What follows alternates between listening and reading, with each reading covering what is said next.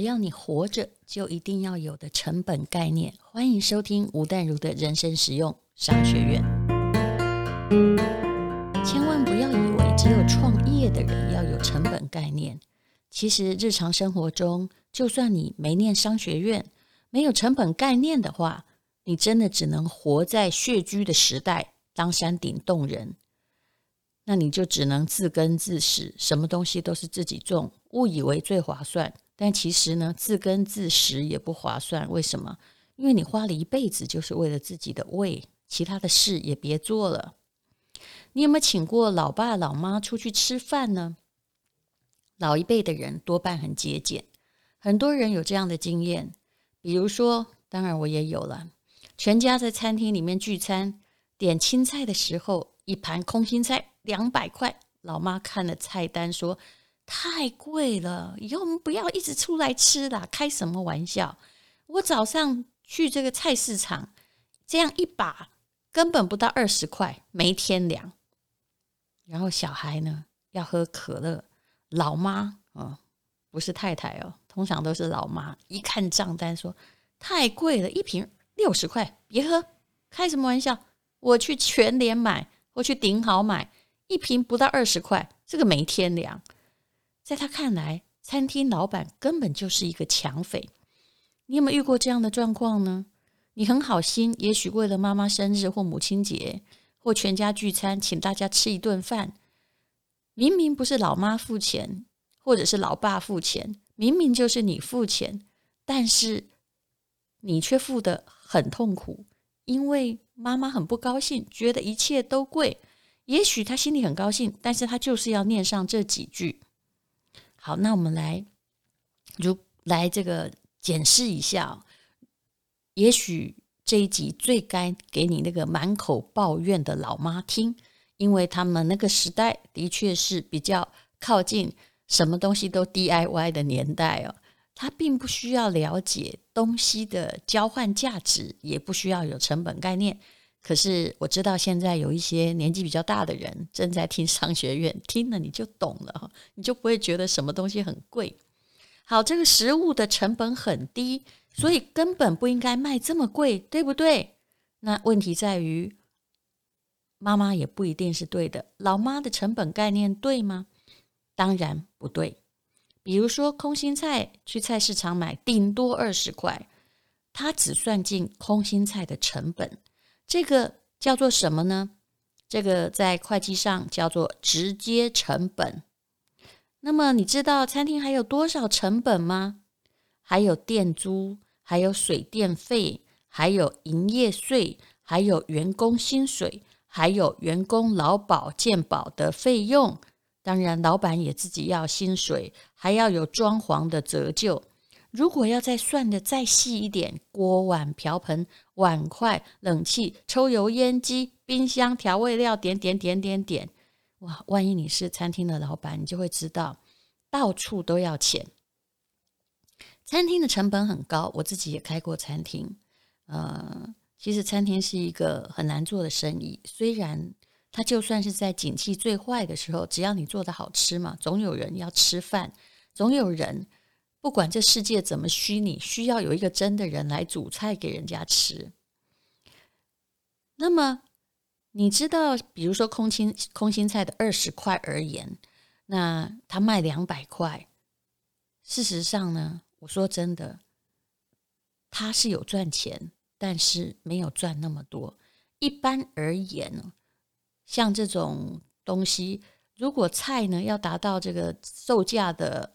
它的成本达到它的售价的，我觉得二十趴的话哦，那已经算是很吃力了，因为它必须要去平均掉，比如肉它可能赚你不多啊，所以菜呢就赚个十趴，可是肉呢可能呃菜呢，对不起，菜呢呃赚个看起来好像是成本的这个十倍的价格，可是肉很可能只能赚一倍或者是两倍，因为肉的材质它的成本比较贵嘛。什么都是要钱的，只是有些跟你要的钱你看不到，你有享受到却没感觉到。可乐也是一个橘欲怀为止的东西，我可能不要讲得这么文言哦，也就是柑仔哈渡过的淮河就变成了小橘子，就长不大。那可乐呢是刚好在这个全年可能很便宜，但是到了餐厅它一定要变贵。同样都是可乐，每个地方的成本是看起来似乎是可能差不多的，可是呢，到了餐厅里，餐厅当然要将本求利，加入他们的间接成本里的。间接成本就是你看不到哦，真的有花掉的成本，还有加入餐厅的应该得的利润，也就是我刚刚说的。水电、营业、员工薪水、健保、锅碗瓢盆、点点点各种折旧，还有装潢等等等的摊提。如果他们像全联那样，全联是你买了它一堆，然后带了就走了，对不对？如果他像全联那样算你一瓶可乐二十块，那老板根本就是在做义工，他不如回家睡觉还比较舒服。好了。如果你了解成本很高这个概念，也许你会对餐厅或一些服务业你会宽容一点。那你有没有跟过朋友聚餐？你带酒的话，店家收你开瓶会开瓶费，你会不会觉得说哦，你奶收这贵，没良心？其实呢，如果你是明理人的话，你只要这个开瓶费蛮适当的，你就要大方给。很多人就会故意跟店家理论，不愿意支付那个看不见的成本。后来呢，有的店家，有的店家就有了折中的方案，比如说台北很著名的三井日本料理。我后来去喝，呃，去吃饭，然后自己带酒哦，因为他的酒未必让你满意，对不对？那他的折中方案我就觉得还不错。他们规定了开瓶费收你一千块。可是呢，如果你也在该餐厅同样买一瓶酒，也就是你第二瓶开他的，你就可以全额折抵这个一千块。那也就是他们等于有收到服务费，然后客人又觉得相当满意。既然免了，既免了这个开醉熟客，又赚进了一些利润。那不会算这个成本的人其实是很糟。我有一个朋友。他是一个很好的吧台咖啡师啊，也会调各式各样的奶茶，还有各种饮料。那他从呃，其实我觉得很奇怪哦，比如他本来可能是做塑料业，他非常了解塑料业的成本，但是当他退休之后，他想要做别的行业，他就开始不算成本了，就没有那么斤斤计较于在算成本。就他到了某一个大学呢，去包了一个学校里面的饮料摊，做了半年，身体搞垮了，而且还赔了很多钱，这是他完全预想不到的。为什么呢？因为我算给你听哦，他跟我说，他一瓶一杯珍珠奶茶，他才卖十五块钱。我问他：天哪，你是在做善事吗？怎么会只卖十五块钱呢？他说啊，因为哦，他算一算，那个珍珠奶茶的原料呢，只有八块。那为了要服务学生嘛，他觉得他退休还有一点退休金，那来这里呢，就呃打发一点时间，然后赚一点薪水就好了。所以他觉得，如果成本八块，卖学生十五块，那就赚将近一倍啦，够多啦。可是过了半年，为什么会亏那么多钱呢？其实你也会觉得赚的快一倍够多了，对不对？不对，因为你没有算进你的其他的成本。我后来仔细帮他算了一下，为什么他做到身体都亮红灯，但是他却呃赚不到钱哈？就然后就收起来。因为呢，他虽然告诉我那个学校的租金这个摊位很便宜。可是，一天的租金就一个月大概还要三万块，也就是一天一千块钱。然后看了一下呢，他的登记，也就是每天平均卖一百多杯啊，给学生嘛。那那我们先来算成本，我们不要把事情搞得那么复杂。那如果你不喜欢算数学，这里请你放空好了。也就是说。其实这个还要算进，他六日并不营业哦，所以他那个一百多杯并不是每天平均一百多杯，好，我就算每天平均一百杯好了。那每一杯呢，要负担多少钱的租金？答案就是十块钱。我们这样算最容易。所以目前的成本已经累积到珍珠奶茶本身的材料费八块钱，加上每一杯要负担的租金费十块钱，已经是十八块，比它的售价十五块高很多哦。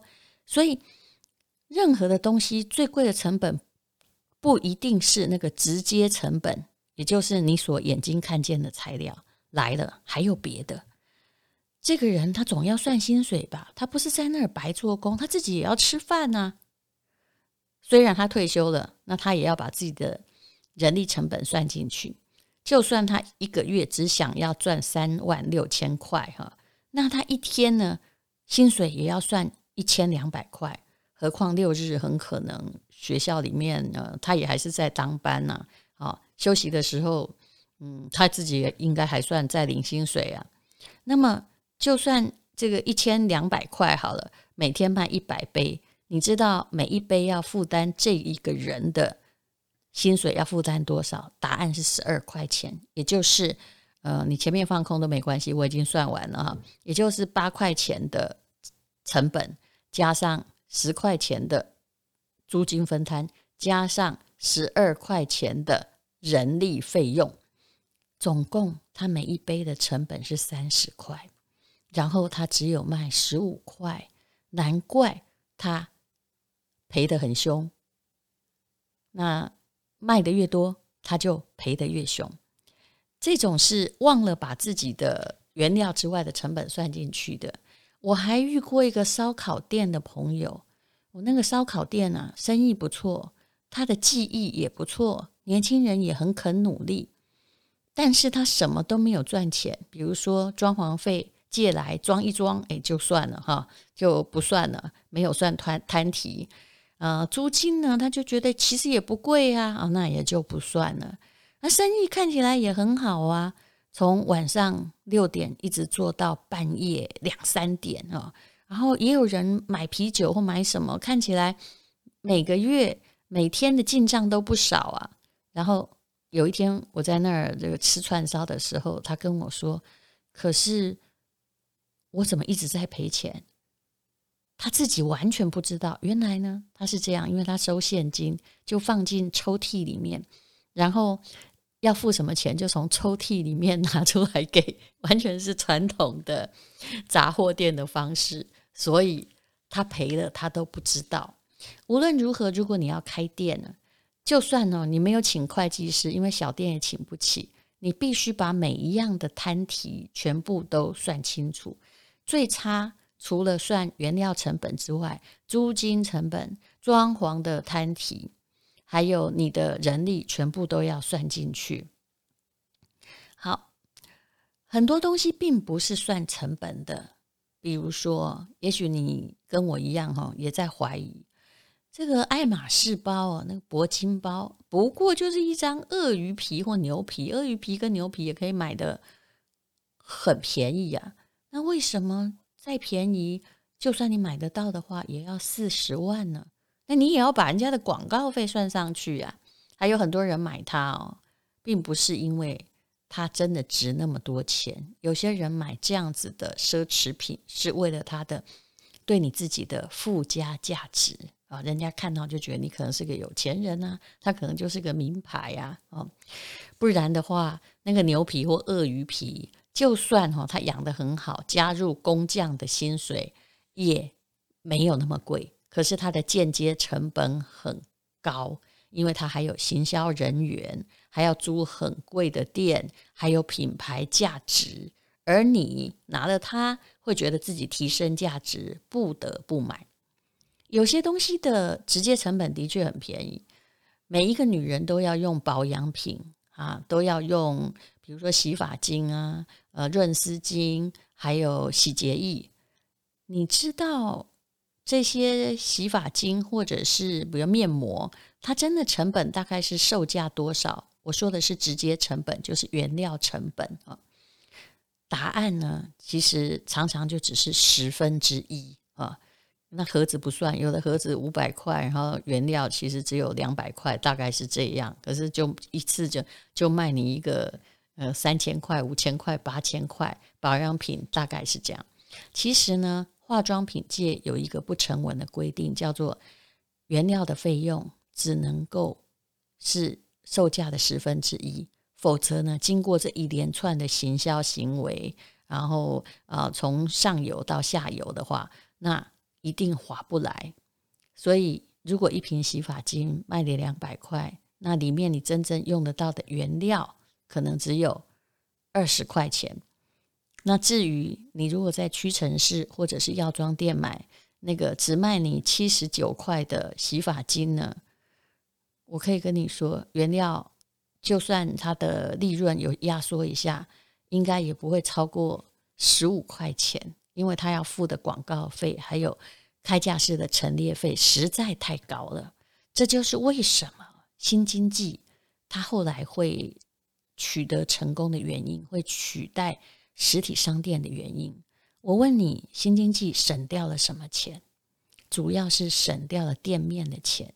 一个网红，他很可能就是在一个小时内，哈，那个是在淘宝了，他们真的比较厉害，他可以创造几亿的业绩。虽然背后也有一堆工作人员，还有城市设计师的努力，可是对于这个网红而言，这个平台常常是不要钱。比如说我们的 FB 平台，几乎等于不要钱啊。那你并没有付这个店面的费用，而通常这个店面啊，还有装潢费用，往往占掉一家店的十趴十五趴。还有什么呢？IT 省掉了你的人力，人力的费用呢，常常占到掉一家，比如说餐厅或实体商店的三十趴。